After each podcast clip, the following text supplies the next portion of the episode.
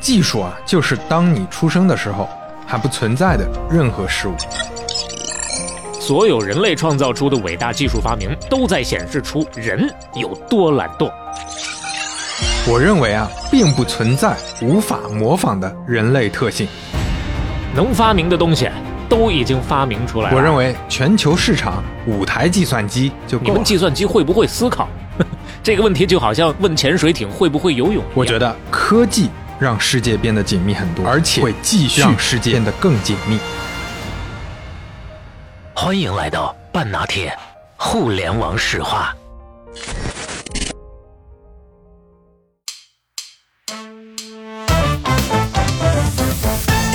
香农说要有商，于是就有了商。字节能跳动啊，那就是因为香农啊。 香农下了课立马跑到后排去，哎，哥们儿，刚才爱因斯坦来说啥了？给我有什么建议吗？嗯他提了什么问题啊？啊，他来问卫生间怎么 走。现代物理学会上，突然牛顿他老人家来了突然出现了，然后从口袋里掏出了三个手抛球。哎， 真的 当哇！我给什么大我给大家助 个兴，我给大家亮个相。疯了，真 是。哎呀，那个现场大家觉得哇，都轰动了，哇，这老爷子太好玩了。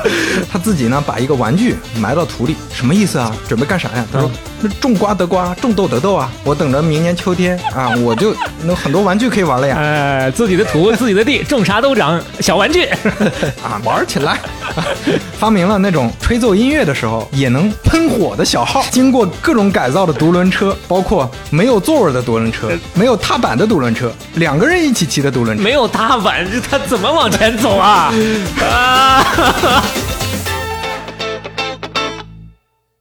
半打铁第三十九期打板开始，我是刘飞，我是小磊。不容易啊。哎不说永璞记之后，感觉还多少有点不习惯，哎不已习经惯连续说了十期了 啊。对，告别了永璞这位很重要的朋友、嗯啊，我们即将开启我们的叫什么单飞之旅。对，那接下来呢？前面给大家预告过要挖大坑，结果没想到，哎，这期直接就开始抡铁锨了啊！哎，咱们要进入一个大坑啊，这个大坑就是之前预告过的互联网史话。嗯，啊，这个毕竟是就上次也提过嘛，就做互联网的，那心里还是心存敬畏的，是谨慎一些。准备了这么多期，终于感觉练的差不多了。对嗯，准准备好好讲 讲。鸿篇巨制，拉开哎，我们这提的这么高的预期，真的 好吗？就是就是巨制说不嗯上，但是鸿篇肯定 是有，就是这个篇数估计会非常多，非常多，慢慢来哎，啊。但但是咱们也不是说保证连续的，啊，我更一百期讲互联网，可能不是这样，我们对一个话题一个话题的去讲。我们中间穿插着来，也避免大家审美疲劳。是是，为啥叫互联网史话呢？咱们也模仿司马迁老前辈啊，哎呦的做法，咱们用传记的形式，比如说，哎，这个事儿或者这个人。它形成一个传记，嗯一个传记一个系列，可能有的一两期，有的三四期，咱们用这种形式去做。有点意思，啊尽量形式感还原腾就上来了啊。对，嗯然后那我们不敢叫什么史史记，对吧？嗯我们就叫互联网史 话、大话历史啊。从哪儿开始切入呢？正好啊，最近有个我自己很关心的事儿，嗯啊，大家也都知道的事儿就是 AI 哎呦，啊，AI 去年十二月突然就火了， 为啥火了？因为 OpenAI 啊这个公司组织它发布的 ChatGPT 搞了个大新闻嘛，嗯，大家发现哎，感觉不一样了， 跟以前感觉是个突破性的进展。从圈内开始火，火到现在呢，这就 不没有什么圈不圈的问题了，对反正。对对于肖磊来说，哪怕不是互联网圈的，身边很多朋友也都在提这个事儿了算半个 圈内。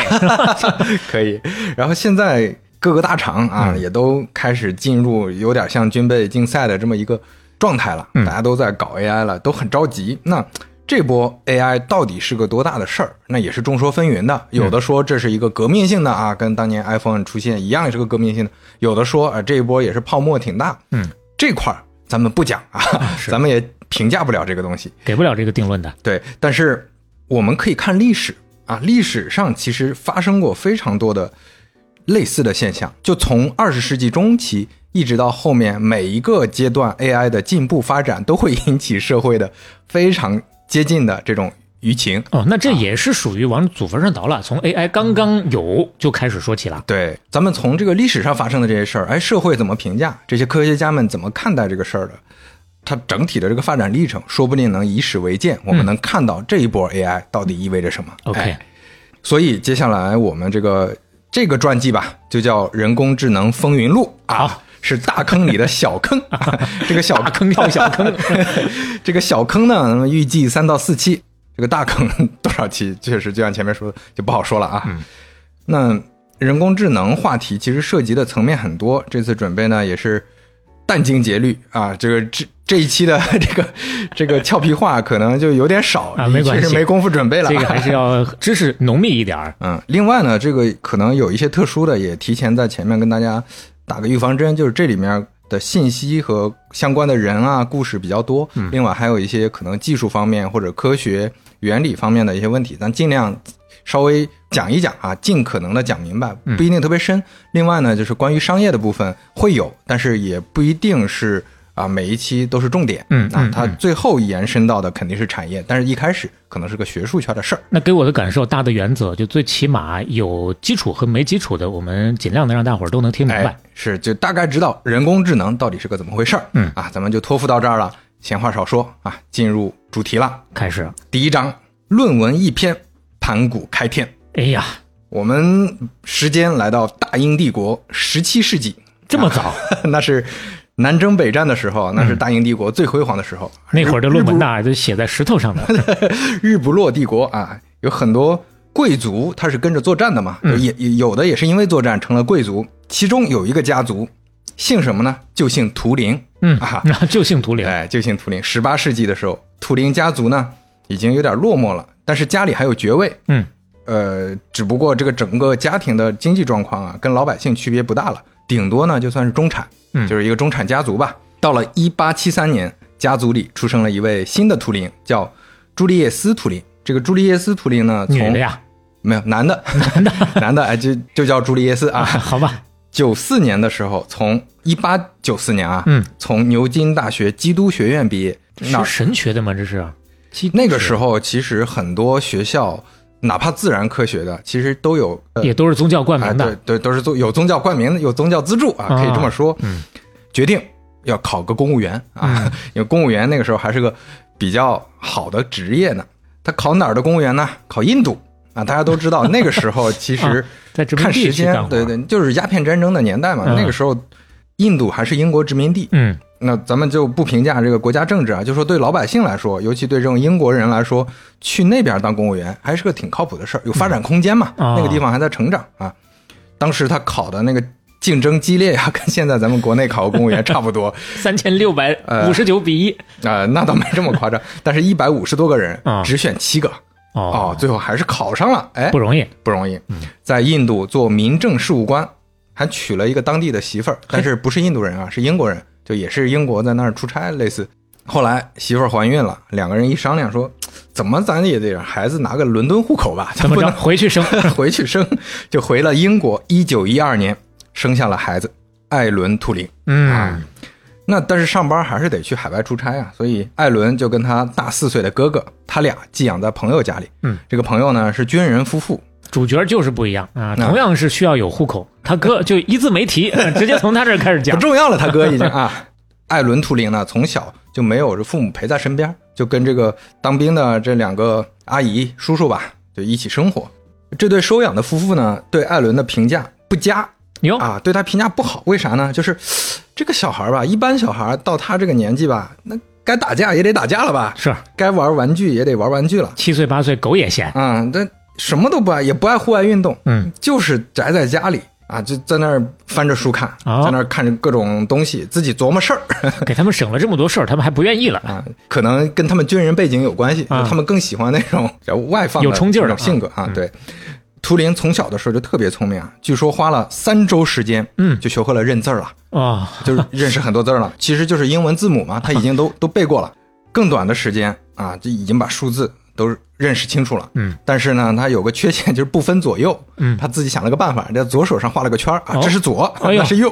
就跟咱们小孩儿很多人记，就拿筷子的手是右手啊啊，一样。就像前一阵《三体》国产版的刚完结嘛，说很多早先秦始皇那会儿还是怎么着来着，都没有文化，你告诉他一和零，他都听不懂，就啊左脚穿草鞋，右脚穿布鞋，草鞋迈 左脚，说布鞋迈右脚，就通过这样的方式呃来、来认啊、嗯对，这特有意思。哎，你你举的这个例子正好跟今天咱们的故事啊，还都能对应上。 那个秦始皇在嗯 一零一零嘛，对，啊在那里边做计算机，啊是那就是接下来的故事嘛。三啊千万人的人肉计算 机，那接着说图灵啊，就是小时候的图灵啊，就表现出来跟其他的小孩儿很不一样的一个方面，就是爱琢磨事儿。哦刚才也说了，他自己呢把一个玩具埋到土里，那他爸妈来问这什么意思啊？啊，你这埋土里要准备干啥呀？他说。嗯那种瓜得瓜，种豆得豆啊！我等着明年秋天啊，我就那很多玩具可以玩了呀。呃，自己的土，自己的地，种啥都长，小玩具， 然后上学之后啊，这个图灵的表现就是特别喜欢逻辑，嗯特别喜欢数学，然后特别喜欢抬杠啊。 就老师说错了一个，就是你说的不对啊，就是这个东西应该是这样。就从小就有这个性格，嗯而且还有另一个体现就是不喜欢体育，嗯，呃，或者说他只喜欢体育里的一种，就是哦跑步。哟啊特别喜欢跑步，那有可能是跑步的时候不太方需要便带思考呃脑子啊，对，然后就可以把这个脑子腾出来，啊自己想事情嘛。是，他跑步还非常擅长。十三岁的时候，他当时在一个寄宿高中上学嘛，有一次有一个大罢工，他从家里到那儿中间的这个公共交通设施所有的全部停运了。嗯图灵想了想，那有一些同学就不去上了嘛，嗯那没法去了。他想了想，我自己骑车子去，哇， 骑了九十六公里哇去上学，跟当时你讲的那个高老波司板登 高老板差不多啊蹬着车去啊，来回两百公里啊，是，那那引发全校轰嗯动。是我咱们有个同学骑车子来上学太牛了，这怎么能认识路呢？你说他真是，嗯啊。十六岁的图灵啊，也表现出来他天才的地方。嗯开始读爱因斯坦了， 而且爱因斯坦写的东西全都能读懂啊。 你想想，咱们现在就很多人可能成年人嗯要读起来也费劲呐、那肯定费劲 儿啊，十六岁能读懂，那绝对的天才少年。而且读的时候，他就发现跟别人说：“哎，我发现啊，爱因斯坦对牛顿的，就是那是爱因斯坦早期的一些论文嘛。嗯，哎，爱因斯坦对牛顿的有一些理论好像持怀疑态度呀。哟然后他身边的人说啊，这里面有吗？他说没明说，但是我看出来了呀 哎。呦，就你看他还是很聪明啊，嗯，数学确实厉害。十九岁考入剑桥大学国王学院嗯学数学，二十二岁成为国王学院院士。啊， 这个这个院士当然没有说科学院院士那么牛逼，嗯但是也是算是就是有点像可以毕进业入毕业研之后就留校了。哎，可以留校或者说可以参与学术工作了。嗯啊，在二十四岁的时候，也就是三六年，图灵写了一篇论文，叫《论可计算数及其在判定问题上的应用》啊，就听这个名啊，大家可能非常不熟悉， 嗯，但这篇论文啊，就有点像那个茨威格不是写过。人类群星闪耀时嘛，嗯就这个时刻，哎呦就改变世界了。他这篇论文啊，就是那个时刻。简化理解呢，就是这个论文讲了一个什么事儿呢？就是有没有一种比较机械的方法，把那种各种计算能解决的问题，比如说数学问题、嗯物理问题、嗯文字处理、下棋等等这些，其实都能用计算解决嘛。这些计算解决的问题，能不能用机械设备来解决？让机器代劳。哎，能不能类似一堆装置操作一下？哎，啪，这个结果算出来了。嗯，这个啊，你得问中国的老祖宗，算盘就是这么个东西。对，原原理上有相似之处，嗯但是算盘其实在那个欧洲那些地方，它也有一些数字计算装置嘛，嗯这些装置能计算简单问题。但是图灵论证了一件事儿，就是所有可计算的事情，逻辑上都能实现用机械的手段解决哇哦，啊，它是，这就不只是并且说明了整体的方法。嗯但虽然这个方法目前看起来比较简单，但是这个方法成为了后来所有人去解决这个问题的一个模板。啊嗯，啊这个模板当然现在大家都知道了，叫计算机，是当时根本没有这个说法的。太牛了，又是类似于像爱因斯坦一样寻找这个智能方程啊、万物治理的这么一个对过程。一个最简单的模型，现在我们一般把它叫图灵机嗯啊，这是一个概念模型。就它当时解释这个图灵机是个什么样呢？就是一条无限长的纸带，就这个纸带是一直在，就像流水线上的这个在一直往前带跑的，线性的往 前跑。一直往前跑，还有一个读写的头儿、嗯啊，这个读写头就相当于看现在到什么地步了。还有一套规则，那套规则呢，就是去计算说，哎，现在这个头到这儿了，那我接下来去到哪儿？还有一个就是状态寄存器，嗯这个状态寄存器相当于判断说有没有完结，现在是不是一个正常状态？嗯，就这四个部件，感它觉就能回到大学课堂，我们又学计算机原理了， 是计算机组成原理，对，基本上就最基本的组成原理、嗯就是这样，就这四个部件啊。牛的，就想象一个流水线工人啊，这个工人就是看着规则在点来点去，把这个流水线上的东西该到什么地方了，他去操作一下。嗯，然后呢，在纸袋上移动指针，最后根据这个状态完成了这个计算。他这个工人在过程中是不用去思考的。那图灵机厉害就厉害在它足够简洁、极简，又能运行，同时是未来所有就刚才肖磊也说了，是计算机原理的最基本的一个雏形。老祖宗，啊，都是这样的逻辑。只不过后来的计算机当然在这上面叠加了很多复杂的一些部件了。嗯图灵机的这个极简的模型呢，是真的能操作实现的。就有一个计算机语言，可能就是为了致敬图灵机，它就给实现了。 就一般的计算机语言，比如说 Java 呀、C 语言啊，其实里面的指令代码很多嘛，大家都知道，能能想象到啊。但是这个计算机语言只有八个命令，哦，再加上两个指针，别的啥都没有。就仅仅为了完成图灵机要完成的那些个目的。对，但是它能实现所有代码能实现的目的。啊哦， 就相当于只有最简单的几种砖头，但是我也可以给你垒出帝国大厦。对，只不过就垒起来巨麻 麻烦就是它甚至比汇编还要麻烦很多，哦 对吧？小磊可以看一下这个 Hello World 这个代码，可能就三行一 堆，非常哇塞非常麻烦啊。啊，各种各样的大于号、小于号、加号、减号，啊，但是这是一个行为艺术的一个东西啊，但是它能验证图灵机的伟大之处啊。嗯嗯这个语言叫什么呢？不太文明，叫 brain fuck，但非常切 题。brain fuck 什么意思呢？在英语里啊，就是脑残的意思。呃，干翻你的大脑。 对，那我们说完图灵机，这个是我们后世再去看说图灵机伟大，嗯但是在三六年发表这篇论文的时候，没有多少人关注，嗯，就没有人关注，就你就别说人工智能了，就连计算机，连这个自动化的这些东西，这些概念，大家其实都不是那么感兴趣的。他还是有点太超前了。对，然后三八年呢，二十六岁的图灵决定去美国普林斯顿交换。嗯，啊，在那个普林斯顿拿了数学博士学位。当时有一位老师看，哎，图灵这个小伙不错嗯啊，能不能你来当我的博士后助理？哦，啊，咱们一块儿研究一下你你的这个什么自动化的这个机器。他最后没同意，还是想回伦敦。哟啊说珍惜自己的伦敦户口。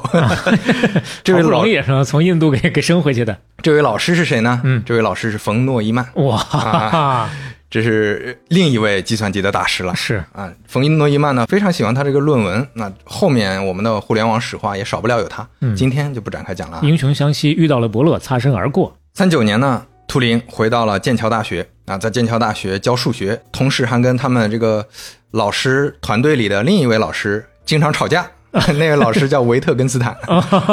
就他们两个对数学和哲学之间的关系，和数学和现实世界的关系有一些争议， 有一些不一样的意见。最起码他们还能相互懂，所以才能吵得起来。是，那当然，当然最精彩的图灵人生故事里的一个段落，嗯，那是在二战的时候。你看，这个时间到了三九年嘛，接下来很快就二战了。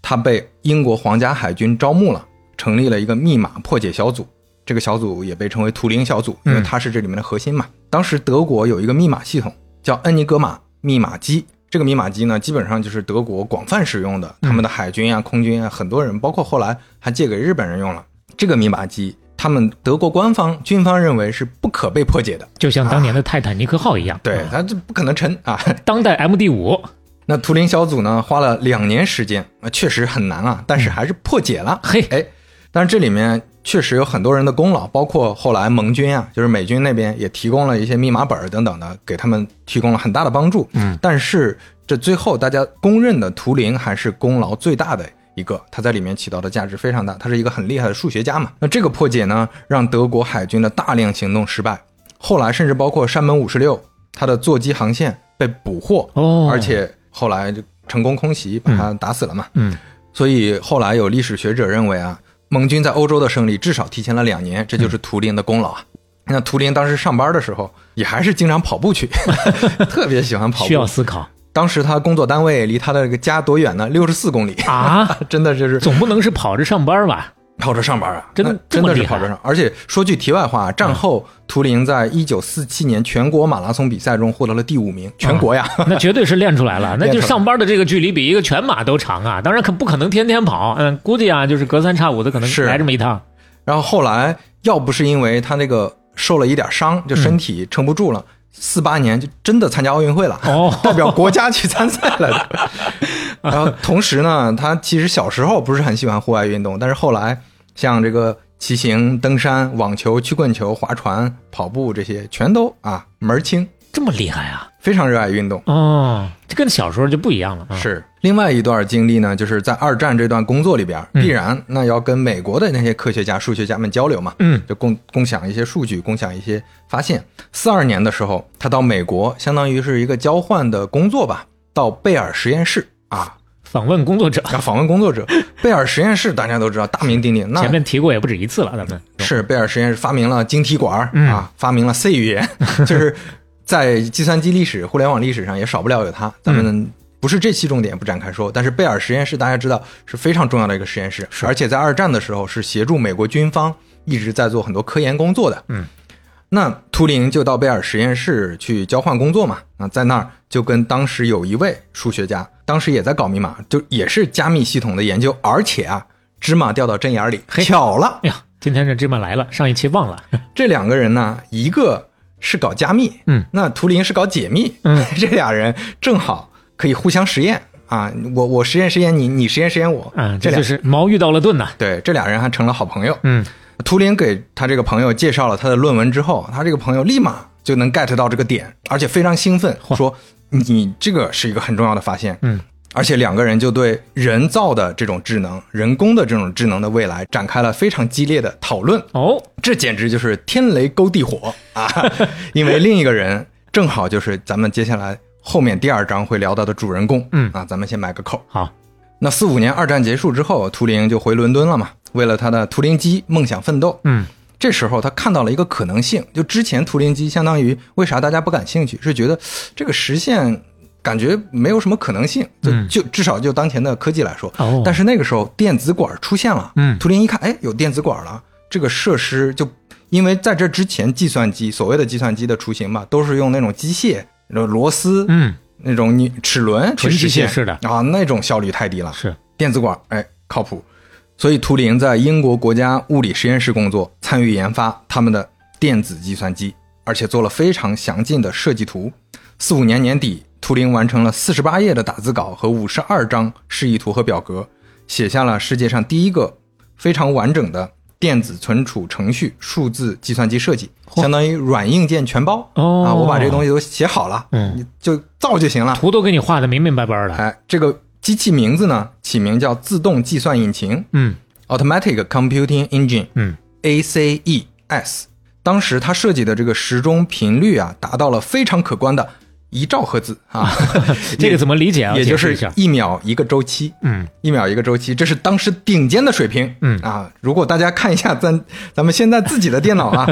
一般可能是至少在三 G 赫兹，也就是一秒三十五亿周期的运行、啊，那简直没法比。这背后啊，是你嗯人想类想多少这些年年智慧的进步，是是，估计现在图灵老师嗯如果能看到，也非常欣慰了、啊。激动死了。那个时候，图灵和他的合作伙伴是想着在美国那台计算机之前先做起来的，因为他们听说了，我操，美国也在搞这个，咱们得抓抓点紧啊。刚才一边说，我一边想，哦，他们也这边也搞着，怎么就没听说过他们、这是个？啊，这就说到熟悉互联网历史的朋友都知道，第一台公认的计算机是美国在搞的那台叫埃尼亚克艾尼阿克电子数值积分计算机，啊，后面还带着一个后缀的啊不是，是电子数值积分计算机啊，所以缩写呃成缩写是埃埃尼尼亚克对， 当年没学明白，这是是这台机器啊，有朋友估计记得，严格说是这就是第一台图灵机。结果呢，图灵自个儿没赶上这个吃热 乎的， 对，图灵自己没做出图灵机来啊。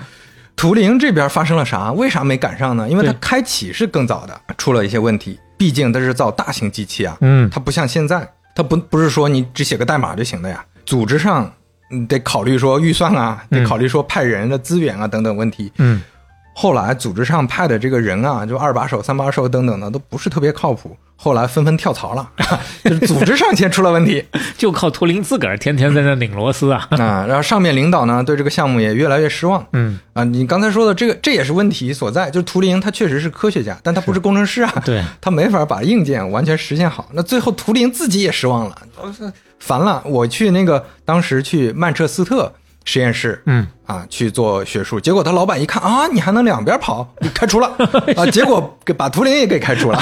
就那整图个灵这个项目就彻底断了。对，基本就告别这个 S 这个事儿了。嗯，那我们说，在美国那边呢，冯诺依曼本来不是搞计算机的呀，但是听说了哎尼亚克哎这个东西好啊，听说了这个事儿特别感兴趣，兴奋，所以就要求我参与进去啊一块儿搞。而且他发现了一个问题，就是艾尼亚克的存储系统是有问题的。嗯，人家图灵是设计过的，人家讲的明明白白的，你们这里面存储不能这么搞。嗯所以写了一篇一百零一页的报告，专门去讲艾尼亚克应该怎么迭代。哇，成功推出了爱德瓦克啊，这个可能历史书里也有的，嗯这是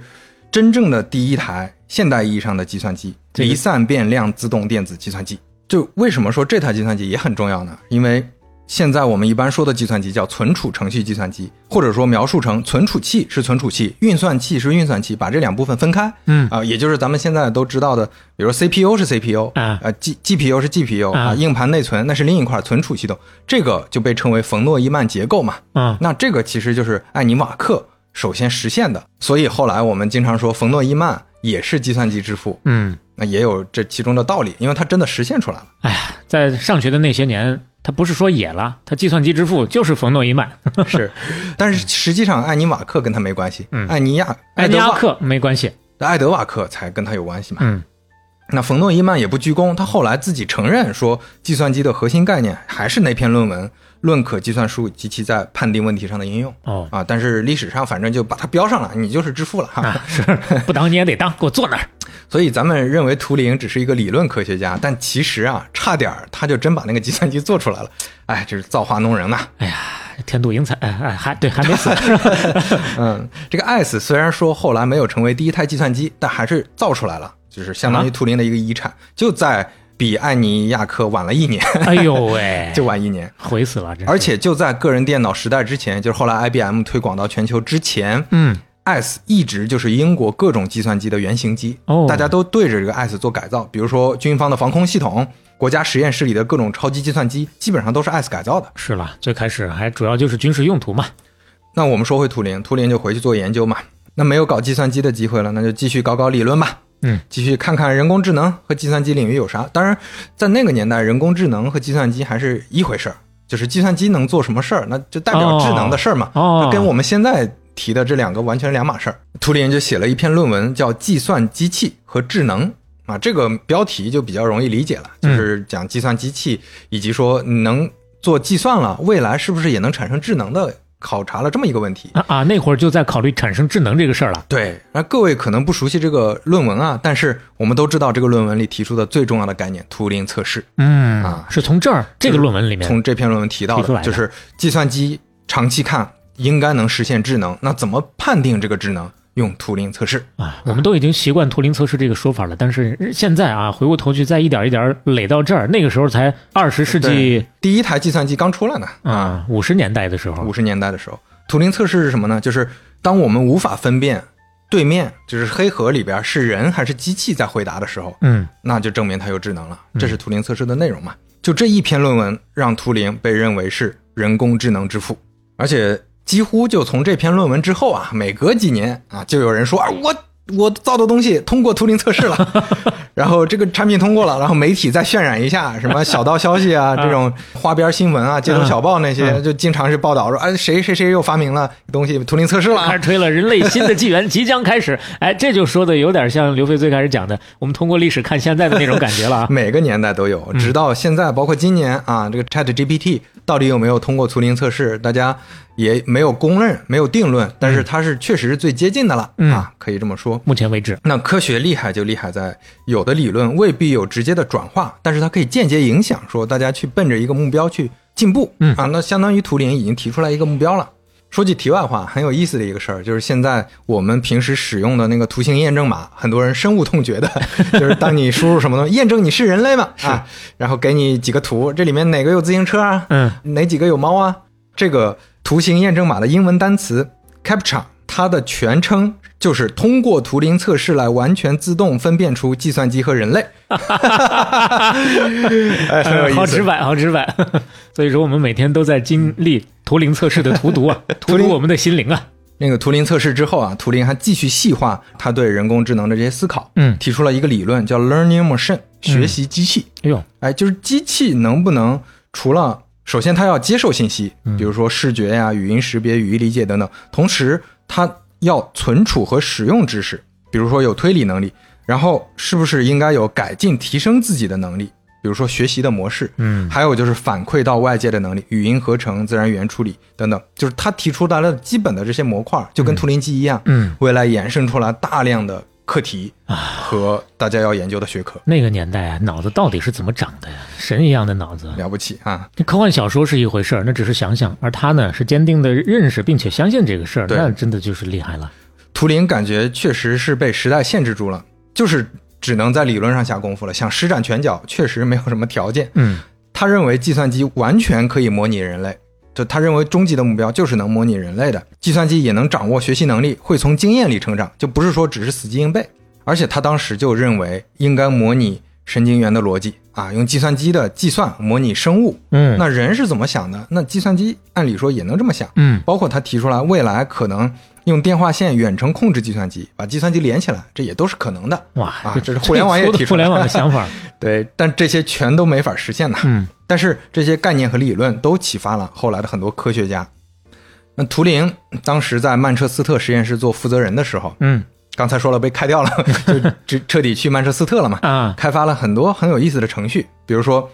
计算机输出音符发出声音。那个时候计算机还确实发不出那种真正的音符，嗯但它可以用计算机那个固本有来的一些噪声音啊哎，去演奏一些东西，还挺有意思。风扇转速频率不同，给出的声音就高低不一样。而且当时图灵还做了一个项目叫 Toro Champ，Toro 是图灵的一个缩写，Champ 是另一个统计学家，他跟这个叫 Champ 的统计学家呢合伙开发了一个国际象棋的游戏。哦啊这个游戏就你看多超前，到到后来人工智能不都是在下棋的方面去做测试嘛？啊，就深蓝嗯他了已就，经开发出来了， 啊，但是啊，没有条件去写成代码实现在计算机哦，所以它是个叫什么？它是个纸上模拟的，就类似于说我设计一个未来计算机肯定能实现的一个逻辑。我先给但你写到这儿了。哎写到这儿，而且他们模拟试了几次，嗯哎，它真的能下棋。哇，啊，用这种条件，在这个艰苦的条件下，纸上去做这个模拟，这给未来人打好，这这就是二十世纪的达芬奇呀、这就是。这个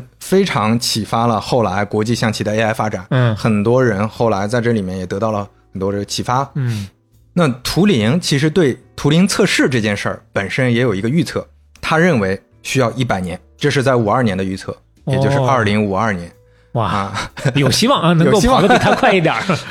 所所以你看到这个时候啊，他其实很积极的在参与，他不是大家想象的那种提出一个理论来，我啥都不管了，我就等着看别人怎么做。他其实一直积极的参与工程，自己还开发很多项目，而且在五几年的时候，你看正值壮年呐、才四十岁左右，嗯，这时候是大有可为的时候。哎，哎，但是悲剧来了。是啊，五一年的时候，他遇到了一个人叫阿诺德·穆雷，嗯，可能很多人都知道啊，图灵是同性恋，是，所以他们很快就成了情人关系，嗯还发生了几次这个性行为，嗯结果呢，图灵家里丢东西了，图灵就就怀疑是这个穆雷做的嘛，就拽着穆雷去公安局了、嗯啊，去派出所了。做笔录的时候，警察问出来，发现哎，你们两个是这个关系啊，到底是怎么回事？你们，盗窃的事儿不重要了，嗯性行为这个事儿被挖出来了。哎呦，在那个背景之下，还不是非常非常专制，五十年代是英国最封闭专制，就可能近百年最封闭专制的时期。嗯那图灵呢，做的又是高精尖的工作，所以这个事儿开始闹大了。当时图灵没意识到这个事儿严重，他当时做笔录的时候还反问警察说：“啊，啥？现在咱们国家还没让他合法？不会吧？不会吧？”智商够高，情商欠点意思。啊、结果啊，这个事儿闹大了。当时图灵的律师是在跟相当于检方吧，嗯去沟通，能不能不让图灵坐牢？嗯因为一旦坐牢，首先他的工作肯定丢了，嗯另外他是搞学术的呀，高精尖技术的，非常看重声誉。啊，如要看你的这个背景清不清楚。如果你现在出身啊变不好了，是， 你个政审下一步就过不了，你没法往上走了。这 很麻烦。那最后怎么办呢？同意了，对方同意是化学疗法，啊也就是所谓的化学阉割，不是物理阉割啊，就是打雌性激素降低性冲动。其实这个很侮辱性的，嗯，因为对于图灵来说，就后来他身体体征已经变化了，长出乳房来了，哎呦就整个人的状态就不一样了。嗯，那十二个月过去，哎，缓刑结束了，图灵状态还不错，而且那个时候开始研究数学在生物学上的应用，提出了一个反应扩散系统，这是数学生物学中的开创性工作。哇，后来在这个学科里是非常重要的一个理论。真是做啥都是一把好手。是啊，但是就在大家觉得好像这事儿过去了的时候，嗯，五四年六月八日，图灵被发现死在家中，哎呦，手里有一个吃了一半的苹果，留下死来因是氰化物中毒，嗯年仅四十一岁。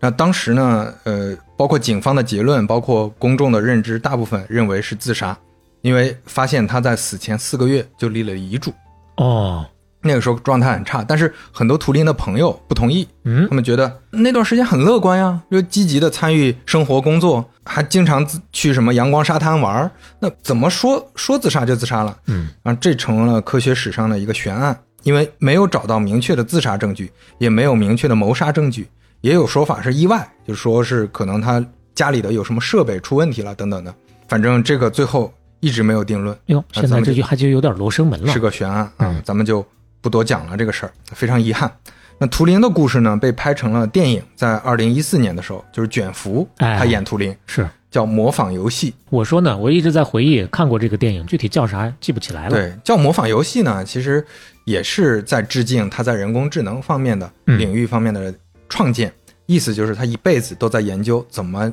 让机器模仿人嘛，而且在这方面取得了取得了巨大的成就，所嗯以这部电影推荐大家去看。也是在二零一四年，英国女王伊丽莎白二世就刚去世的那位哎宣布赦免图灵啊，这算是终于给他还了一个清白啊！啊这已经过去半个多世纪了呀。而且一六年的时候，英国政府宣布对历史上所有同性恋的这个叫猥亵罪嗯全部赦免，而且这个被称为图灵法。在之后，同性恋在英国就不受歧视了。这也是文明进步之后，本着一个对历史负责的态度的一个算是大国担当吧。是，那图灵呢被称为计算机科学之父和人工智能之父，并且公认为二十世纪最伟大的数学家之一。嗯，以图灵命名的图灵奖，从一九六六年颁发，是公认的计算机领域的诺贝尔奖。嗯， 《时代周刊》呢，把图灵评为二十世纪最重要的一百人。那还有一个比较浪漫的都市传说啊，就是说乔布斯把苹果 logo 设计成咬了一口的样子， 是为了纪念图灵。嗯，啊，所以现在各位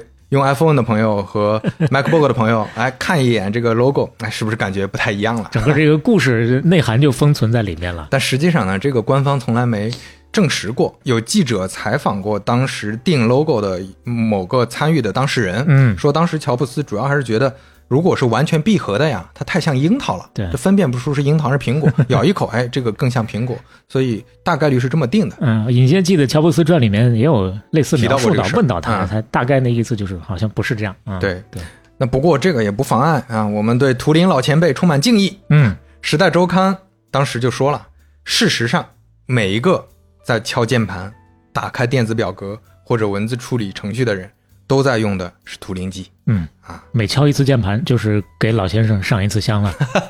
哎，这个形容不错。那我们第一章就到这儿了，嗯，接下来进入第二章，叫做要有商，于是就有了商。哇，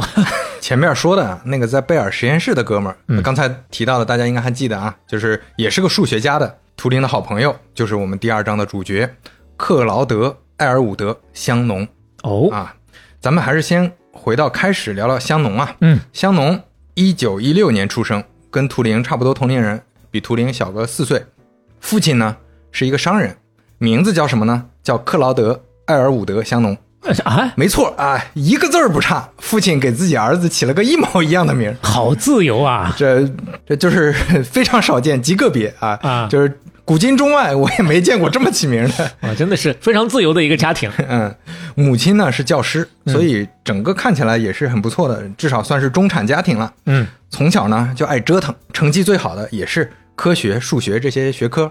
他怎么爱折腾呢？自己在家里他造飞机模型，造无线电遥控模型船，甚至造了一个带这个铁丝网的电报系统，跟他的小伙伴们发电报啊啊就真不是用咱小时候的那个土电话了啊，拿个纸杯子，然后那连对根线，人家正儿八经的电子设备，嗯连到半英里外的朋友家里啊。他的童年偶像其实挺好猜的，谁呢？爱迪生哦， 啊，这个大发明家嘛。嗯，而且后来他发现，这个爱迪生还是他的远房表亲呢，哇，往上数三百年，哎呦那就是哦喂一家人呐，都是老艾家的，都是那个德国移民嗯啊，德国老移民了。香农呢，学习成绩特别好，三二年密歇根大学读书四年之后双学位毕业，电气工程和数学哦，啊。你看这两个都跟计算机有非常强的关系打。赏又是可以理论和实践两手抓了。三六年的时候，麻省理工电气工程学硕士毕业，他的硕士论文呢叫《对继电器和开关电路中的符号分析》。嗯，这个论文三八年发布，也是一篇非常重要的论文。它把开关儿、继电器、二进制、布尔代数这些联系起来了，这些构成了现代计算机的一个物理基础哦，啊。这个论文还拿了诺贝尔奖啊，当然不是那个诺贝尔奖，嗯，是为了纪念美国土木工程师协会前任主席阿尔弗雷德·诺布 尔。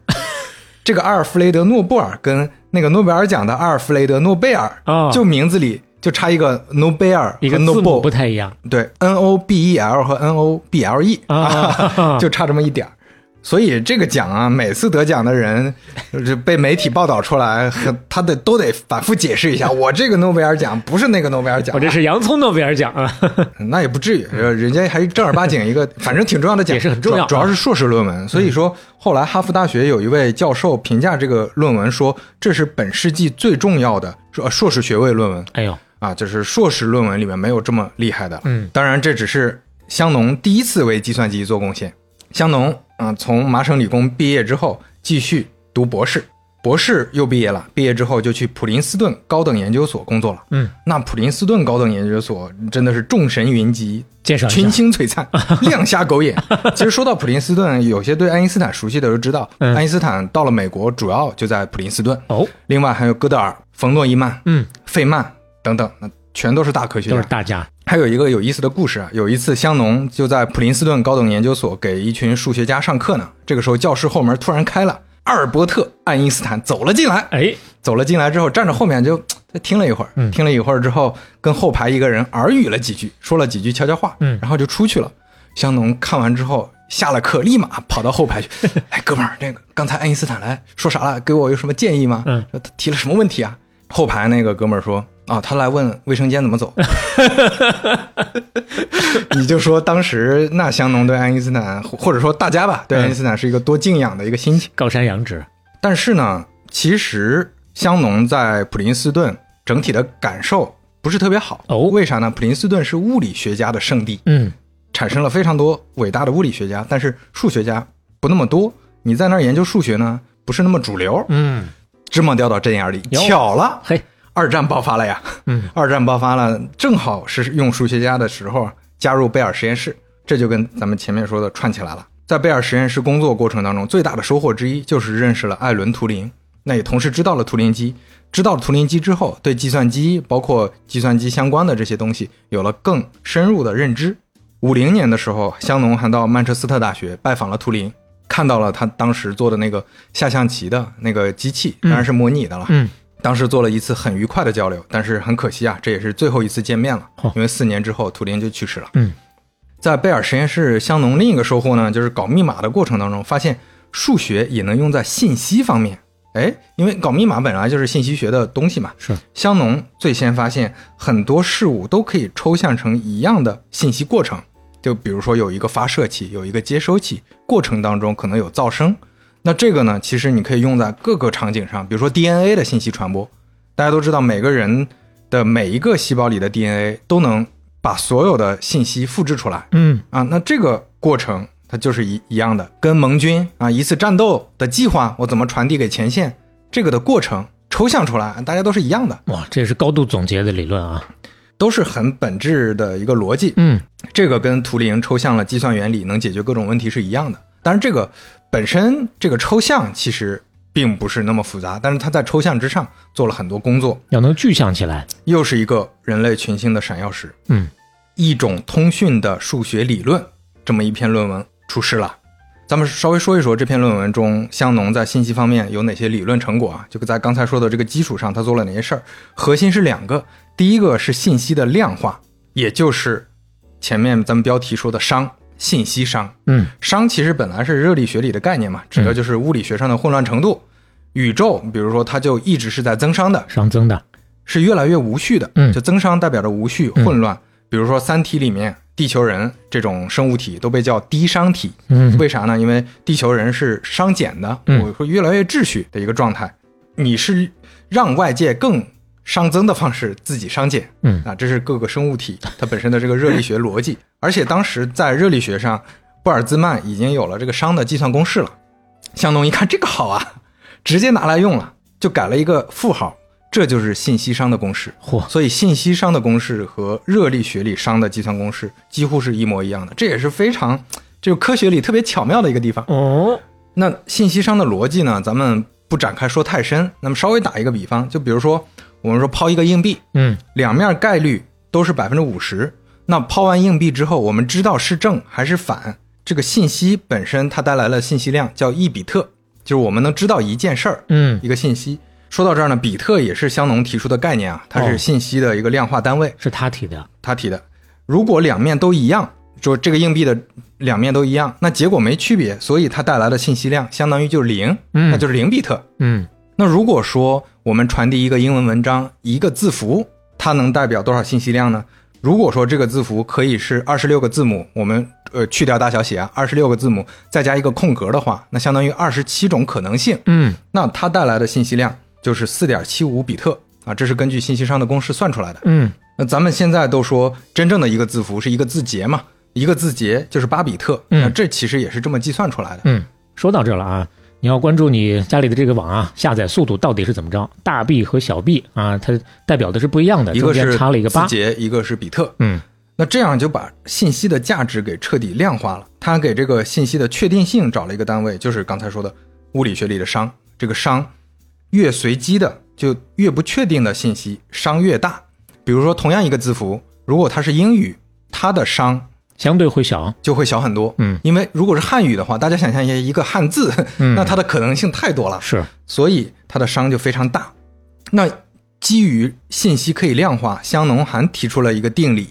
给信息编码打下了基础，就是它证明了在理论上证明了编码的极限值。哟，这个其实容易理解，就前面说了，文字本身就是编码，嗯阿拉伯数字也是编码嘛，嗯一二三四五六七，到了九要再升一格，对吧？十进制本身也是个编码，就编码是整个信息压缩最重要的基础嘛。咱们现在都知道，如果你说信息全部是用平均的方法编码，那就彻底完蛋了，它的容量会非常大。但是你用一些手段就可以让出现概率小的用的码更长，出现概率大的用的码更短，哎，这整体的总的码它不就更短吗？这就相当于给它不同的权重，不同的权重，比如说摩斯密码嗯啊，如果学过摩斯密码或者熟悉摩斯密码的就知道，摩斯密码里有两个很特殊的字符，就是 e 和 t，嗯它只有一个点来表示， OK 一个是一个点，一个是一个杠，嗯这是因为它们两个出现的概率非常大。那你这样在传播电报、传播摩斯密码电报的时候，就会非常短，整体就会很短。你举的这个例子就更容易让大家理解了，然后现在的编码逻辑当然越来越复杂，但是都是这样的。比如说，我们再举个例子，嗯，你会发现有的视频的画面很接近，比如说这一帧和下一帧很像，比如说动画片儿很多都是这样的，只有里面部分的画面在动。嗯那这样的戏视频就有重复性，它压出来大小就非常小。嗯，那这是基于说你通过一些方法让编码里面大概率会出现的那些变短，小概率出现的变长。那这样最后单位空间里能呈现的信息就是更多的，这是很巧妙的一个方法。但是最根本的都还是从香农这个逻辑一生二，二生三这么演化出来的。所以说，从此之后信息就可以计量了。比特啊，那就是未来所有信息时代电子信息的基础。嗯 所有的电子信息，从刚才肖磊说的各种宽带、速度，包括我们的手机信号、手机电脑的存储，包括图像领域、视频领域等等，各位在听的播客啊，现在在听到的全都是用比特和字节的这个方式编码来处理的。字节能跳动啊，那就是因为香农啊， 这个不错， 感谢香农。 就所有的这些个信息往下拆，拆到最后都是他们。那第二个香农的贡献就是给通讯行业的信息传输量化打下了基础。刚才说的是信息量的计量，嗯这儿还对信息传输做了一个计量。在香农之前啊，大家不知道怎么量化信息传输的问题，比如说是不是条件允许了，单位时间里或者说单位容量里就能瞬间传递足够大的信息。香农在理论上证明了信息容量、信息功率和噪声这三者之间的关系，也就是香农公式。用白话说啊，就是香农证明了对于某个信道的宽度传输信息的速度永远是有上限的，嗯这个上限叫香农极限。哦，再白话一点说，就是它证明了存在一个车道，嗯这个车道上能通行的车流量是有限的，嗯就是你不能无限制的传输信息。这个车道也就是宽度，这个宽度也就是带宽频率，单位就是赫兹。原则上呢，你只要够宽，通过尽量的降低噪声，速度就会特别快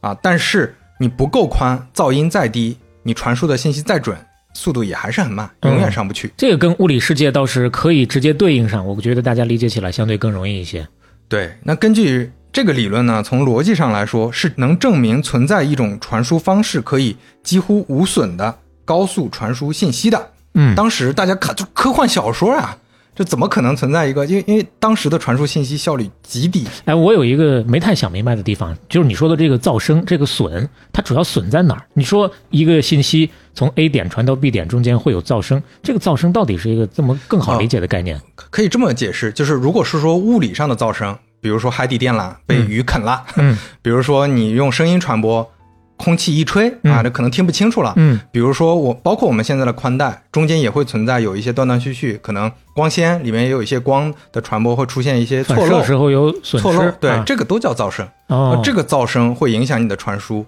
但是香农在理论上证明了这种问题是可以解决的，就是当你噪声小的时候，你是可以无损的，只不过降低速度的传输信息。对应一下物理世界的话，你比如说一个大礼堂里头装了一千号人，大家哗哗的都乱七八糟往外跑的时候，一个不小心就踩踏了。但是呢，你降低一下速度，有秩序的一点一点出，其实就可以不出现任何的伤亡，把所有的一千号人都送出这个大礼堂。对，但是香农这里面，因为它这几个因子你都是可调的，嗯所以如果你的编码不够好，或者说那这个时候你解决不了噪声问题，那就有人被踩了怎么办？嗯你后面再多放几个人 啊，再多放几个人进 来，所你以最它后还是能准确传输了，就不存在说有一些信息因就因为完它是全损失掉，不会是对这样完的全损失掉是不会的，是不会就的是噪声大，那你就多传一会儿、哦啊，，大概这个意思。嗯所以说我们现在有的时候你打电话，你会发现信号时好时不好，但是基本上都能听得见。嗯那也是因为做了大量的编码，嗯就是你噪声能降低嘛，噪声可以想各种办法降低。这个在当年看就是科幻小说，因为当时的编码方式比较原始、比较粗糙，而且大家也没有很快的那种传输的带宽。那你就想象一下电报那种，就几乎 可以说是没什么带宽。但今天实现了，而且实现了一种可以几乎无限接近香农极限的一种码，叫极化码。极化码这个极化码还是华为一直在推动的通讯协议，哦而且这个通讯协议被写进五 G 标准里，哦这就是华为推动的。而且这个五 G 标准，大家现在用到的就是最接近香农极限的一种码了。厉害了啊！极化码相当于类似于闪电五连鞭那种接话发的那种境界啊。那在信息论基础上的编码，其实是个非常大的大学问，我们也不能确保我们能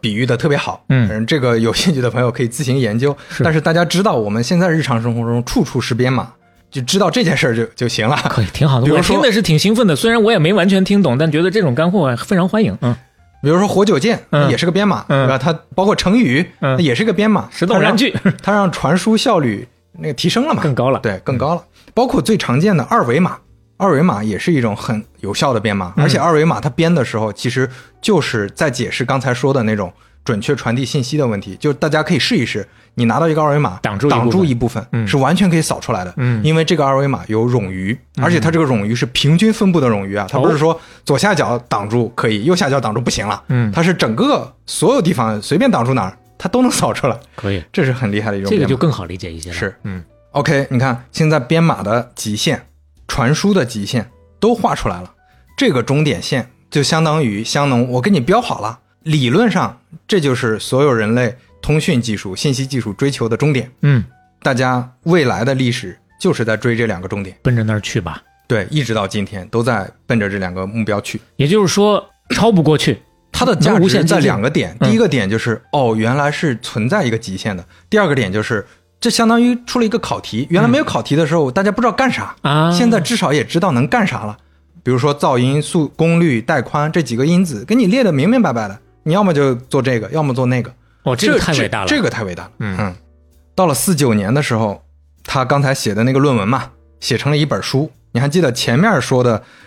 那个论文叫什么？一个通讯的数学理论，这里边有个呃，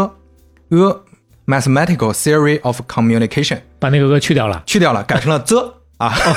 ，the mathematic theory of communication，、哦呀大家就知道这有多牛逼了哎，。屌了屌了！嗯这相当于原来我只是提出一个理论啊，现在这就是这样了啊， 大家就来看就行了。定论了。科学界有一个评价，嗯说信息论建立对信息科学的意义，就如同发明文字对文学的意义一样。那《科学美国人》这个杂志啊，数十年之后把香农一九四八年的论文叫做《信息时代的大宪章》。哇，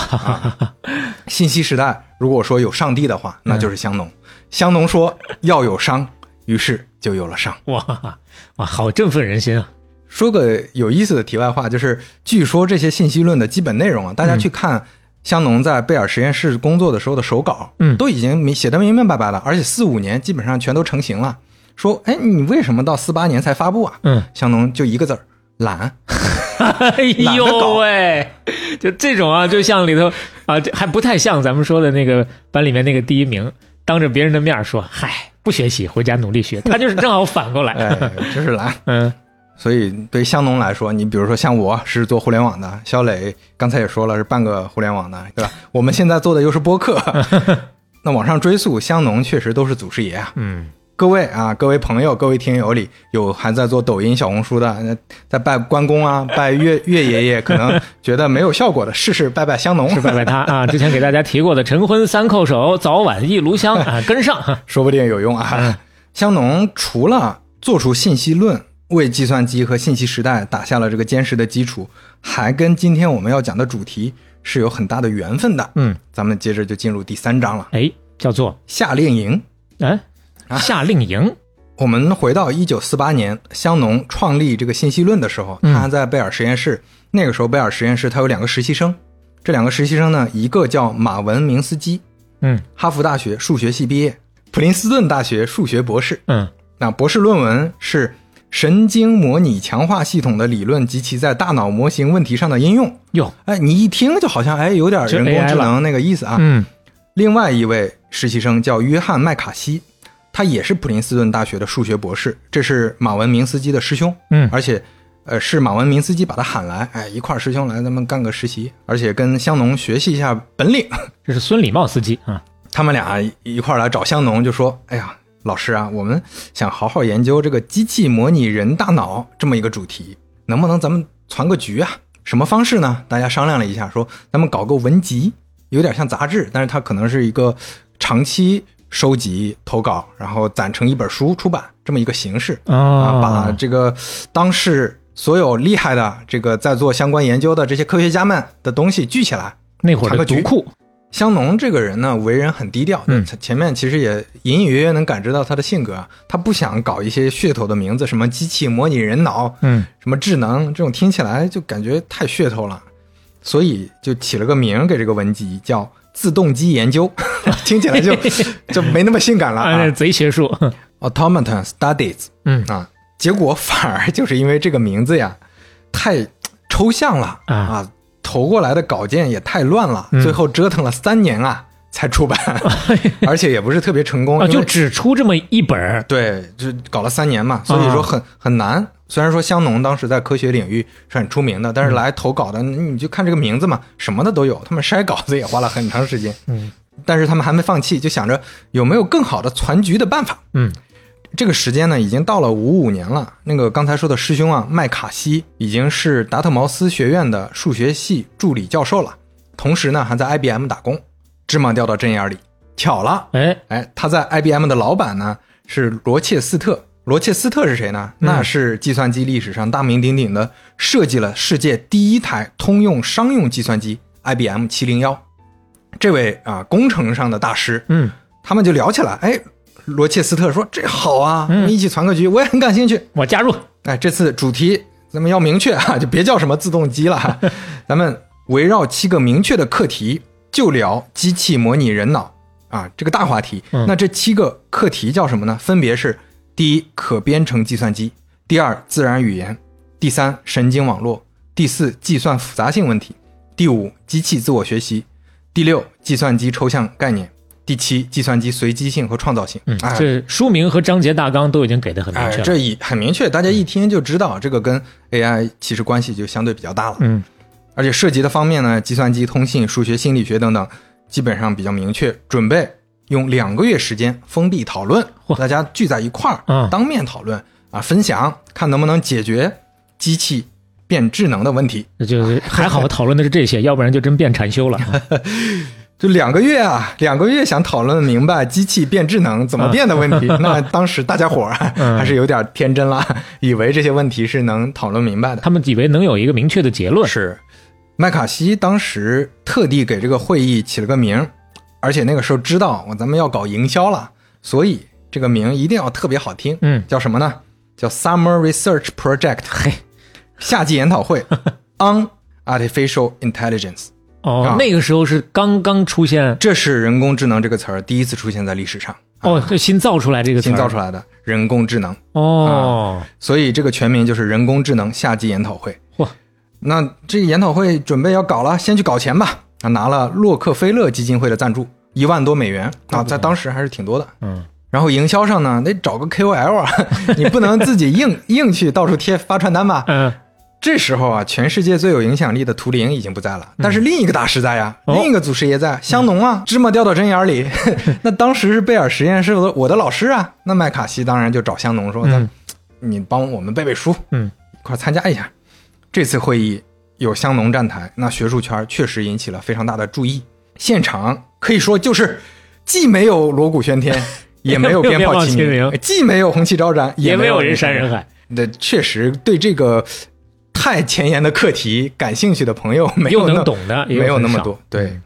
而且当时因为麦卡锡本身他是个科学家嘛，嗯他组自发组织这个会议搞得非常混乱，嗯这个会议的组织特别混乱，说是封闭讨论两个月吧。集中讨论的时间也就一个星期，嗯很多人来来回回，就是也没什么组织纪律， 就有的来了就走了，包括香农也是来待了几天就走了，没有举办大型活动的经 验。嗯，很多人也是跟着朋友来蹭，啊，听了听，啊，过几天又走了，就是很混乱。嗯，而且呢，说是讨论刚才说的机器模拟人脑的这个整体的问题，最后也没有得到啥结论，话题呢也是各种混乱。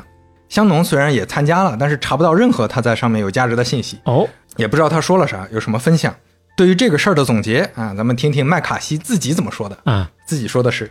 我为这次会议设定的目标完全不切实际 啊！本以为经过一个夏天的讨论就能搞定整个项目，我之前从未参与过这种模式的会议，只是略有耳闻。 实际上呢，它和一场夏令营没什么区别。哎呦，有一个反思能力，但虽然说是夏令营啊，嗯但这次会议的历史地位可太重要了。嗯为啥呢？因为哪怕说这次会议本身的内容不行，嗯但是这次会议的主题，首先 AI 有了，嗯，另外，它框的这些问题，最后真的变成了人工智能的核心问题。嗯另外，最重最最重要的就是参加这个研讨会的人，在当时虽然都是年轻、年纪轻轻的小年轻的教授、科学家，没啥地位。但是未来相当于就成了人工智能的开山祖师天团哎呦啊！都是擎天博玉柱，架海紫金梁级别的。咱们就说说我当时会议上常驻的几位科学家，嗯分别都是谁啊？第一位马文明斯基，刚才提到了、学弟，一九六九年图灵奖，在会议上确实也拿出来他搞出来的一个东西，嗯这个东西叫世界上第一台神经网络计算机，哦，他用三千多个真空管模拟了四十个神经元，非常粗糙，但是已经是第一台了。 这么早啊？非常早。约翰麦卡锡刚才说的发起人，七一、年获得图灵奖，嗯，发明了计算机语言 Lisp。会议上呢提出来一个阿尔法贝塔减值算法，这是一个非常有效的计算机算法。这个算法后来在九七年 IBM 的深蓝国际象棋的一个 AI 程序上，嗯，得到了这套应用。哦，嗯。第三位，赫伯特·西蒙，当时卡内基梅隆大学的工业管理系系主任。这位呢要好好介绍一下了，那是世间奇才啊！哟，这位赫伯特·西蒙有九所学校的博士学位，不是荣誉博士啊，不是那种出名了大家给他颁一个荣誉博士，人家是亲自读下来正儿的。八经都上了。而且第一个博士跟数学和计算机没有任何关系，啊政治学。二十六岁在伊利诺伊大学教政治学，同时教宪法学、合同法、统计学、运筹学、城市规划学、劳动经济学和美国历史。这是个什么脑子呀？怎么长的呀？五年之后，三十一岁的时候，嗯写了一本书叫《管理行为》，轰动了商业圈，成为二十世纪最重要的管理学著作。他哇也成了二十世纪最重要的管理学大师。嘿，三十三岁，卡梅隆大学工业管理系，就是也就是差不多这个阶段了，嗯就是参加会议的阶段。同时教政治学、经济学、管理学、金融学、心理学、公共行政学和计算机学的课程。那个时候，啊卡梅隆那个学校啊，嗯其实现在我们都知道，卡梅隆大学在计算机领域，包括在综合领域吧，嗯都是非常强的。是，但是在那个时候，他全美排名才一百名。嗯，被他生生往上拔了多少三十年之后，嗯他参与的这些学科都成了全美顶尖的水平。就这位都不需要寄人篱下了，自个儿开个学校，自个儿全教了就得了。是九六九年，因为对认知心理学的开创性成就，获得了美国心理学会的杰出科学贡献奖。 哇，七五年，由于人工智能领域的贡献，获得图灵奖。嗯，七八年，因为提出经济组织内的决策理论，获得诺贝尔经济学奖。啊，这是正儿八经的诺贝尔奖啊！而且还拿过美国总统科学奖、冯诺依曼奖等管理学科的奖。六八年开始是约翰逊总统的总统顾问，嗯七二、年跟着尼克松访华。这是个什么人呐？一生写过上千篇论文，啊嗯啊，是人工智能和认知心理学领域论文被引用最多的人，没有之一。嗯，熟悉七门语言，而且都说的贼溜，嗯中文说的也贼溜。北京大学人家是正儿八经教过一整个学期的书的，哇！给自己起了一个中文名，嗯叫司马赫。所以很多朋友有的时候看到赫伯特·西蒙，有的时候看到司马赫，其实是一个人。哦，这个名字啊，起的也挺好啊，跟那个武侠小说里的那种大师也差不 多。司马赫，这个司马名声赫赫啊。他的人生故事啊，那就是确实是科学界里非常精彩的了。接下来一位艾伦·纽厄尔，艾伦·纽厄尔呢是司马赫的学生，嗯在他的博士学位拿的其实就是司马赫做导师的一个学位。嗯，他们俩呢亦师亦友，相当于就是司马赫觉得纽厄尔，是个可造之才。而且在这个计算机领域，在人工智能领域能帮到他，嗯所以他们两个在这个领域上是非常深的合作关系。纽厄尔在七五年也获得了图灵奖。这二位呢，在会议上拿出了相当于是最有干货的东 西。这个东西呢，是他们编写了一套人工智能程序，嚯而且能自动证明罗素的数学原理中的三十八条原理。哦，哦，就这个其实是在验证图灵机。就前面说了，图灵机的设想就是我能不能用一个机械嗯能自动去证明很多可计算的问题。嗯那你算个数学题不算什么了，但是他们能用这个人工智能程序证明数学原理了。嗯，虽然是最基础的数学原理，这相当于进一步验证了图灵的这个设想呀。再接下来一位奥利弗·塞弗里奇，麻省理工当时的一个硕士，他是模式识别这个学科的奠基人。另外一位阿瑟·塞缪尔，他是程序员，就是世界上最早的一批程序员，五几年的程序员。他开发的下跳棋的程序啊，是世界上第一个可以自学的程序。嚯而且他基于这个程序写了一篇论文，在这个论文标题里啊，他发明了一个词儿，这个词儿叫机器学习哦啊，是这位塞缪尔做的。这位塞缪尔呢，到了八十八岁还在写代码，一辈子真的是非常热爱代码。哦嗯而且他在老年时期投入了非常多的时间在那个 TeX 排版系统上嗯啊，就是很多程序员朋友或者做出版行业呃熟悉技术的朋友应该知道这个系统。这个这个系统就是世界顶级的排版系统了，影响了后面很多出版行业啊。还有一位是雷·所罗门诺夫，后来成了算法信息论的创始人。算法信息论很有意思啊，正好是图灵的图灵机理论和香农的信息论的重要结合，嗯是一个新学科。这位是新学科的创始人，还有一位特伦查德·摩尔，这位是当时在场的会议成员里唯一没有在人工智能领域活跃的，他就是参加了一下就去了工程了，哦去做工程了啊。哦除了最后这一位呢，基本上前面这些人全都成了人工智能这个领域的大师和领袖啊。那说明第一，要么就是选人选的对；第二呢，要么就是那个会虽然看起来没啥成果，但最起码让他们对于人工智能的认知，说不定还都有了一定的，当然怎么说长久从事的这么一个坚定的有信这念个吧。热情了，嗯大家是一就感觉有圈子了。嗯 呵呵尤其明斯基、麦卡锡、司马赫这几位，嗯那这个一般都认为是人工智能的创始人，而且他们基本上后来在后面我们的章节里都会讲到，他们成为了非常重要的领军人物，开创了各种各样的门派。那人工智能确实非常复杂，为什么前面说两个月解决不了啊？因为延伸出来的每一个问题，又延伸出来一堆问题，每个看似很小的问题，未来甚至都能开创一个大学科。嗯 那这些人凑在一块儿，回头基本上就各走各的路，真的就是星辰大海了。可以说啊，这次会议用我的形容就是聚没干啥事儿，散是满天星。 挺好。啊，这儿有一张当时会议的照片啊，那真的你看起来非常年轻有活力。人工智能领域就在这个草地上诞生了。来看看这个次夏令营的留念。那这个摄影师应该挺会调动情绪的，因为大伙儿笑的都挺开心的。对，而且能看出来当时大家年轻的这个状态啊。虽然也有已经秃顶了的啊， 对，秃顶的是职业特色。 但是你看到朝气蓬勃的，而且是这种可能全世界当时对人工智能最有热情的一群人，就这么几个，最后开创了一个学科，这个看的还是挺有感触的。啊哇，回过头去看，真的是也是非常激动人心的事儿。而且最右边这位就是香农，也是非常年轻了，哦，那会儿的香农这么年轻啊？非常帅。说到香农，咱们稍微聊一下他。嗯，香农参加了会议之后，基本上就是半退休状态了。啊、你看五六年举办这个会议嘛，嗯会议之后他就从贝尔实验室辞职，到了麻省理工任教。而且就像你说的，很多人对他的预期是跟图灵类似的，就是你是大师。那接下来你理论上证明了信息通讯方面的很多啊、极限，很多问题，你该那接下来干点事儿了对啊，你继续会不会持续参与工程，把嗯这个东西做起做出来？嗯而且香农也是壮年啊，接下来信息时代，那得领军吧。结果他懒， 结果哎啊，真的也不懒，其实不懒， 就首先很奇怪。香农到了 MIT 之后啊，就很少参加各种研究活动，后来学校都不去了，嗯嘿学校派了几个研研究生在那帮他搞一些日常的工作，嗯很多人都以为是不是生病了，嗯还是说他休息了，还是说他对搞这个研究疲劳了，感觉自己就是抑郁了，还 是大家都在猜，嗯、都没有，人家很忙，也在工作，每天都可辛苦了。哎呦，只不过呀，这人家是对信息论不感兴趣了他，干啥 去了？开始研究他真正想做的事儿了，啊， 玩儿。是不是？呃，这这这香农老前辈可有意思了，给你讲讲他怎么玩啊。嗯首先，他在贝尔实验室的时候就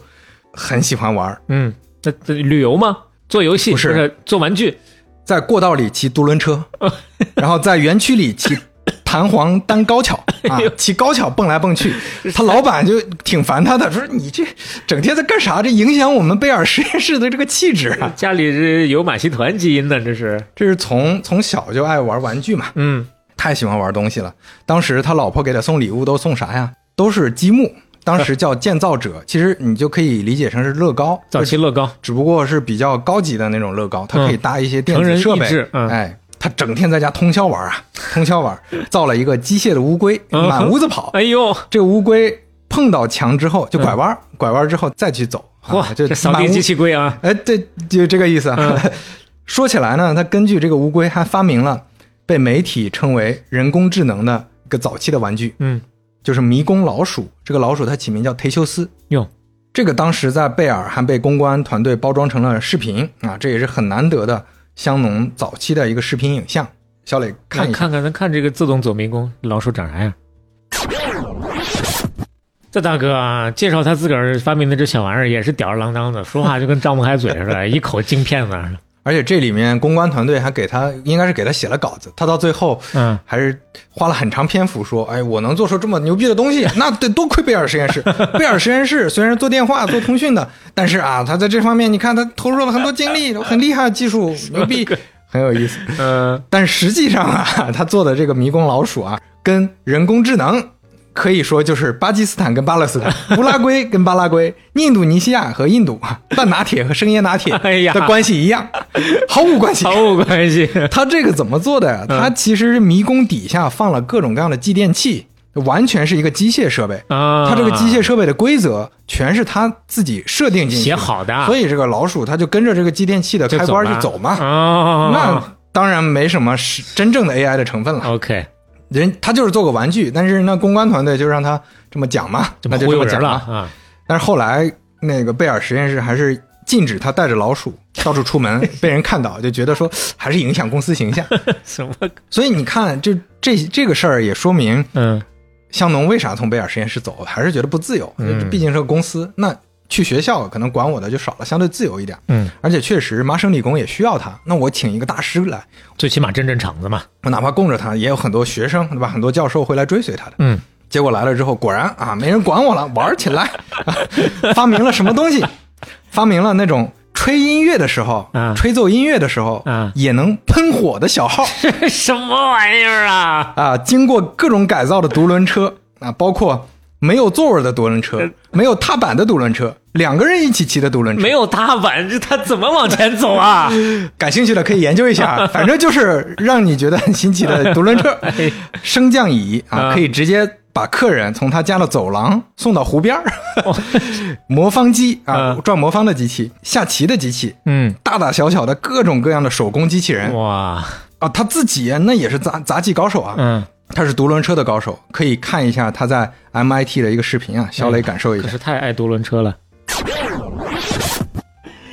这他妈就是马戏团啊！一边骑着独轮车，一边扔这个叫 jogging 嘛，就是杂耍嘛，啊，咋说？对他就是特别喜欢杂 耍。这这大哥真是太自由了。太喜欢玩了。一九六零年的时候，他跟一个学院里的小年轻，一个年轻教授，嗯，两个人买了一台一千五百美元的轮盘赌盘嚯赌盘机，就赌博机。啊，他们要干啥呢？拆了，他们要拆了研究怎么出老千。 他们想做一个精细化的电子装置，啊可以预测轮盘赌球。它赌球不是会停在一个位置嘛？你就嗯赌那个数嘛。嗯，它预测会停在哪儿。哇，这可以做吗？最后造出来了、哦一个装置，跟烟盒差不多。嗯你把它放鞋子里边，鞋子里边呢有个微型开关。嗯当这个赌球机啊开始的时候，你把打开这个开关，有条线，这个线啊连到你耳朵上有一个微型的扬声器。嗯那扬声器呢上面还贴了头发，就是伪装起来嘛。就你这个时候能听到哒哒的声音。嗯这个哒哒的声音是有规则的，你基本上就能听到球大概停在哪儿了。啊，做了这么一个东西，哎，然后就能作弊了嘛？嗯俩人商量着，哎呀，怎么赚大 真钱去 牛？逼了，这回后来啊，在两个人的老婆的劝说 下，说你们这个你要是去了，你就出不来了呃。去是可以的嗯啊，但是。我告诉你，黑手党你们是打不过的。啊、 他们两个人想了想，哎还是算了保命要紧， 算了，然后就算了。哎呦但是啊，如果你搜资料，嗯，就会发现世界上第一台可穿戴计算机就是香农发明的，就这玩意儿了。就是这个东西。 哎呀，出于这样的毫无科学理伦理的目的，竟然还是推动了就是对计算机行业的发展。就玩驱动的一个设备。嗯，这些玩具发明之外，他亲自体验各种各样的杂耍。刚才咱们看到了独轮车、还有啥哎呀？扔球，啊，都是专家，而且他愿意自己发明杂耍。比如说，他找自己的本科学生，嗯你来我家，把他吊到卧室里倒着抛球，看这个抛球能不能做出一个更新型的动 作来。啊，然后他自己说啊，就是为什么喜欢杂耍，因为杂耍是一种独特的物理运动啊，嗯这里面物理规律很有意思。嘿，他甚至还写过有关杂技的各种数学问题的论文，嗯然后包括这个抛球啊，刚才也看到他也一直在练抛球，他也做了一个能抛球的机器人儿，能三球抛接。呃，说实话，可能机器人扔的比他要强。他虽然爱玩，但也水平也就那样。 然后你看到的是年轻时候的他，哎呦 年纪大的时候还是厉害通过不断的练习 习，一万小时定理发挥了作用。是。香农其实获了不少奖啊，嗯包括第一届的京都奖。京都奖是谁做的？是稻盛和夫创办的呀。哦，稻盛和夫当年想搞一个跟诺贝尔奖一样的一个奖励科学技术的国际大奖，嗯，那所以第一届就颁给香农了。为啥颁给这个杂技人呢？他主要颁的呢，就是那种还没拿过诺贝尔奖的科学界的大师。那嗯那个时候，香农就是大师了。但这个奖，啊香农觉得无所谓。还有一个奖呢，是一九七二年开始 IEEE E 设立的香农奖，哎呦，就跟图灵奖一嗯样，香农奖呢就是信息科学和通讯科学界的诺贝尔奖。嗯，香农奖的首届得主就是香农自 己，但是这个奖香农也觉得也就那样。哎啊，呦，都看不上摆在家里唯一的一张大奖，国际杂耍大奖赛。杂耍博 士是啊，这个杂耍博士奖 呢，这是个正儿八经斯坦福大学颁发的，当时他做访问学者的时候，嗯得到的非正式奖项。嗯虽然是非正式啊，那这个奖是正儿八经斯坦福大学承认的，上面还有一些老教授签名的一个奖啊，专门嗯定制的呀，这就是。专门定制的。小磊可以看一下这个老香农家里 是个什么状态。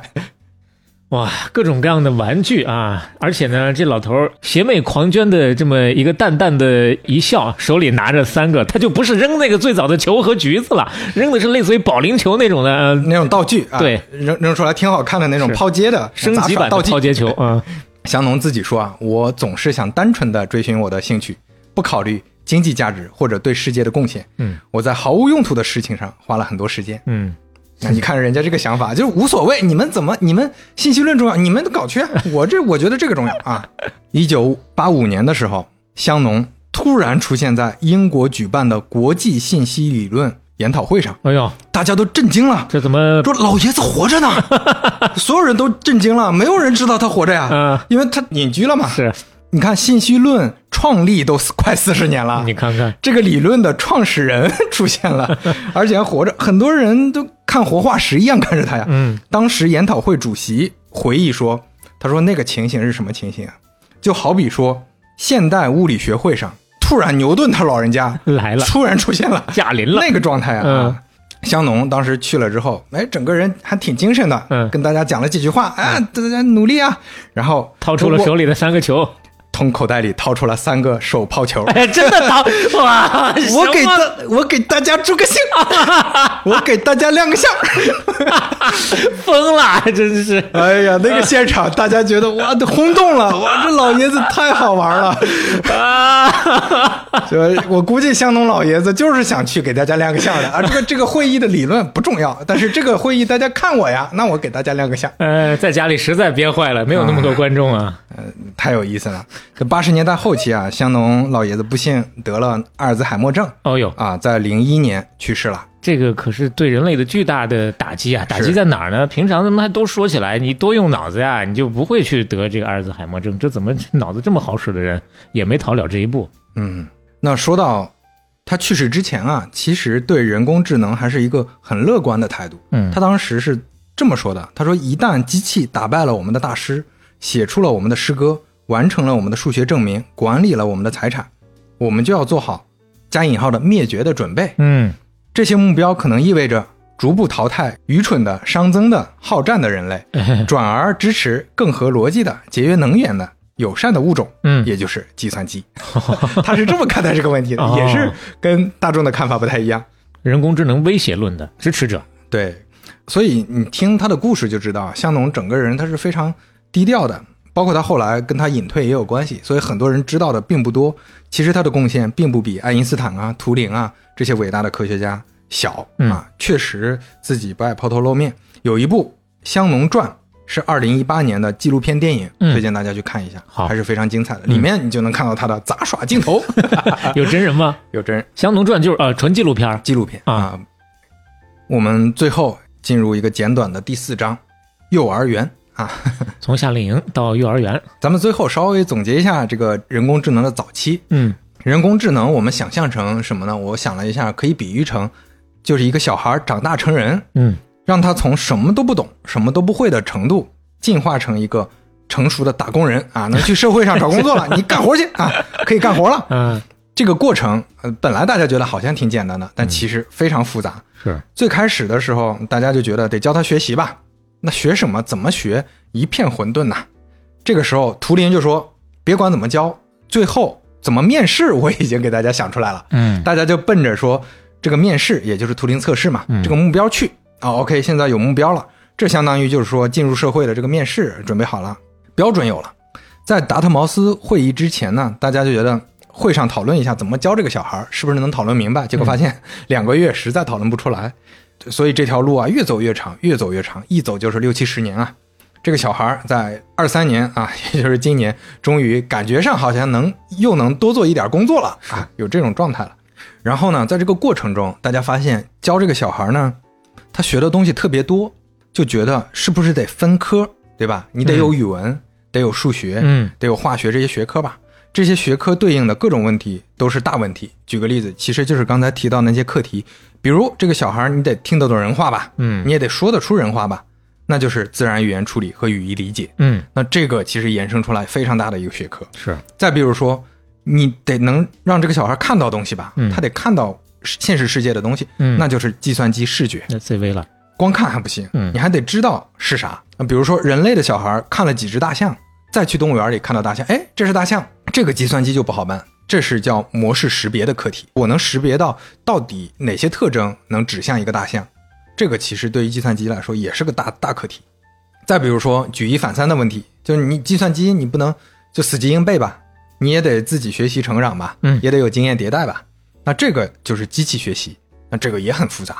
等等等等，出现了各种各样的学科。那这些学科就是培养这个小孩的各种科目。那除了科目之外呢，这些教学的老师们呐，也就是这些科学家们，嗯，对怎么教啊想法也有非常多，大家想法不一样。比如教这个小孩儿，你像我们现在家长、老师想法也都不一样，有的觉得呃素质教育多一点，有的就老虎凳、辣椒水儿、小皮鞭儿， 对，有的呢觉得注重理论，有的注重实践，你扔给他们，让他们去尝试。嗯，这就是所谓的路线斗争啊！路线斗争其实在后面变成了人工智能领域一个非常大的事情，在早期其实是一片混混沌嘛，那大家研究的方向都不一样，所以对于怎么教机器出现了三个学派，我们稍微过一下三个大门派吧。嗯，第一个大门派叫符号派，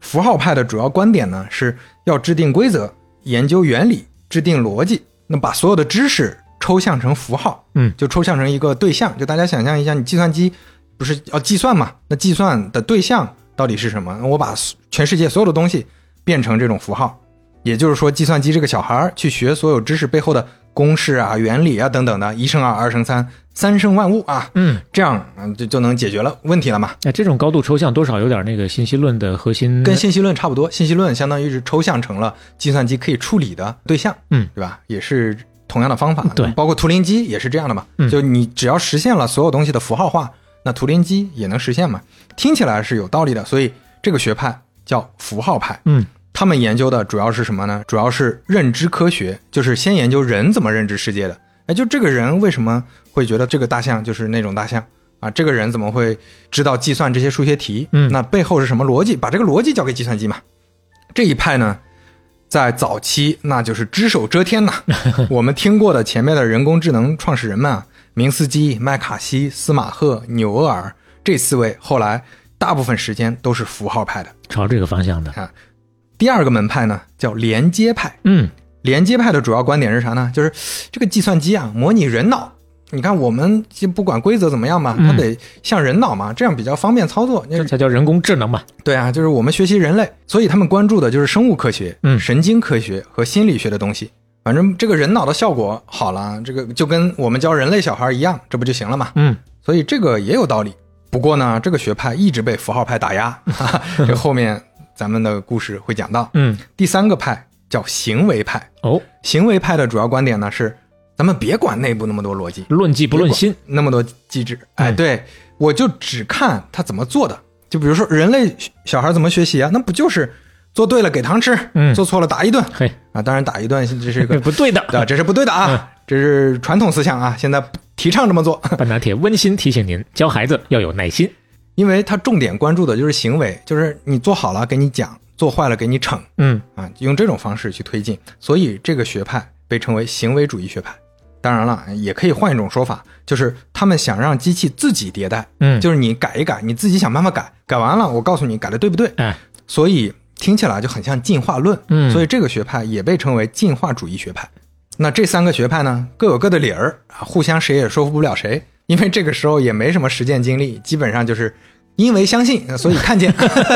就是大家信这个你就做这个了。这最终还得结果说话，是，那这三个学派呢，后来成为了人工智能大厦的三根基座。嗯后来每个学派都是桃李满天下呀。咱们这个章节为什么叫幼儿园呢？是因为说的这个五十年代，相当于就是人工智能整个时期的幼儿园水平。是啊，这个小孩儿也没什么学科，也不知道怎么教，反正就是能学点儿是点儿吧，先拉扯着啊，拉扯着。那接下来的故事呢，就越来越精彩了。这些老师们呢，是你方唱罢我登场，十年河东，十年河西，嘿，特别精彩。嗯你就说前面说的麦卡锡、明斯基、斯马赫、纽厄尔，嗯好像都是符号派，嗯但是在符号派内，啊，他们也有什么剑宗和气宗的哎 呦，这个纠纷啊。啊麦卡锡和明斯基他俩是搭档，是一条支线的；嗯司马赫和纽厄尔他俩是搭档，他们还有路线上的争论，这是咱们下一期要聊的重点，哎本期就不展开说了。这正是图灵开天，香农辟地，达特茅斯创世纪，符号连接、行为主义三大门派对台戏。好，咱们那个咱们那个板儿。晚上又找不着了是 吧？晚上回头找找啊，回头就把它放在我们的工作室，把它焊在桌子上。 再说这怎么拍呀、 啊？今天有一个片尾曲啊，片尾曲怎么选的呢？是因为香农老前辈啊特别喜欢听 blues 爵士乐， 哦，尤其呢喜欢听 Teddy Grace 这位歌手的音乐。当时他在贝尔实验室的时候，啊就整天放着这个音乐去研究他的信息论。所以今天我们也放一首 Teddy Grace 的《I've Given a Fancy to You》。是，谢谢这首歌为信息论、为人工智能的发展 做出的巨大贡呃，献。大家听的时候也可以，哎，这共情一下，啊对 就回到那个五十年代，回到香农创立信息论的那个状态，哎好像有一些这种冥冥中的共鸣。是，确实特别的振奋人心。当中听到好几个地方，特别是听不懂的地方的时候，就觉得非常激动。就当下听不懂，你要再多思考一会儿。就我们半打铁虽然是一个相声节目、呃娱乐节目，但是呢，也希望能够更多的有启迪人心的这种机会嘛。对，就是像苹果的编辑老师希望的那样，是就我们期待能在科普。一点儿的同时，让你产生兴趣、啊！哎你对是这个信息论真的感兴趣，可以搜一下什么香农的三大定律，对，啊看可以看香农的那个杂耍 表演，哎，对，这对这个我们起一个啊，就是让大家大概知道怎么回事儿的是这么一个作用。说不定我们的听众当中就有幼儿园啊、小学啊、 这个初高中生 啊，听完之后真的就萌发兴趣去搞这个了呢。是，那我们舔着脸说，也相当于为中华之崛起、为人工之智能播下了那么一些小小的若有若无的种子啊。哎当然，有人播种还得有人浇水才行。是前面永璞已经浇了十期了、啊下面谁来浇呢？ 嗯，对。如果各位在听的朋友有对冠名半拿铁，或者你们身边的朋友，或者你所在公司的市场部的朋友，嗯是有对冠名半拿铁有兴趣的，欢迎来垂询。嗯，啊哎，或者说觉得我们这个大的方向跟咱们最近品牌的计划和发展方向有不谋而合之处的，我们也可以来合谋一下，看看一起能够碰出什么样的火花。是当然了，这个不影响我们继续的给大家产出内容，不影响我们继续的学习，也不影响各位听完之后觉得合适你身旁志同道合的朋友，他们会喜欢的，顺手分享给他们。如果喜欢半拿铁的话，也欢迎在小宇宙、苹果 Podcast、网易云音乐、喜马拉雅、Spotify 等平台订阅和收听我们。那么，半拿铁三十九期杀青。我们下期再见。 I've taken a fancy to you. I took but a glance and I knew there's something about you that pleases the eye. It makes me sigh. I wonder why I've known you forever, it seems. You've shown up in all of my dreams. But now I'm awake and my dreams have come true. I'm full of romance and I've taken a fancy to I owe you.